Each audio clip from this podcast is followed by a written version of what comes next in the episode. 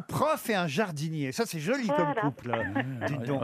On dirait une femme de La Fontaine. Et ce serait quoi la morale La prof et le jardinier. Il était une fois dans un petit village une jolie professeure enseignant le français. Un homme qui s'occupait de la nature sauvage, chaque jour près de l'école, l'écoutait. Madame, lui dit-il, un bon matin, j'aimerais bien que vous m'appreniez l'orthographe. Alors la dame le regarde et lui dit, mon petit, pour que je te l'apprenne, il faudrait que tu te dégrafes. Et c'est là que le poème il devient dégueulasse. Il se jette sur la prof et il la couche dans l'herbe.